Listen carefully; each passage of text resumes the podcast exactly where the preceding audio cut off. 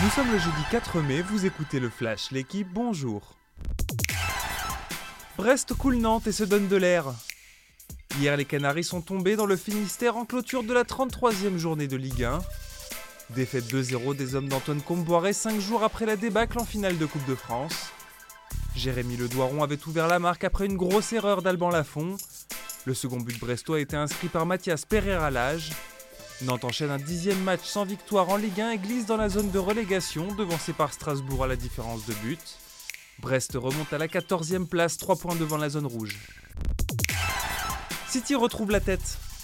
Manchester City est venu à bout de West Ham hier en match en retard de la 28e journée de Premier League. Une victoire 3-0 des joueurs de Pep Guardiola avec un but d'Erling Haaland qui retrouve la première place du championnat. Les Sky Blues comptent un poids d'avance sur Arsenal avec un match de plus à disputer. De son côté, Liverpool en déplacement à Fulham hier l'a emporté 1-0 avec un penalty de Mohamed Salah et conforte sa cinquième place.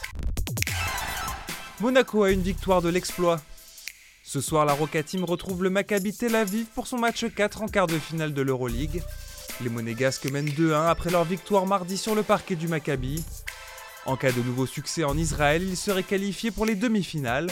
Il s'agirait d'une première pour un club français depuis l'Asvel en 1997. À suivre dès 20h sur la chaîne L'équipe. Alcaraz reprend un demi. Le prodige espagnol s'est qualifié sans grande difficulté hier pour les demi-finales du Masters 1000 de Madrid. Victoire en 2-7 face au russe Karen Kachanov 6-4, 7-5. En 2023, il a au moins atteint les demi-finales de chacun des six tournois qu'il a disputés. Tenant du titre à Madrid, Carlos Alcaraz affrontera Borna Koric pour une place en finale. Merci d'avoir écouté le Flash, l'équipe. Bonne journée.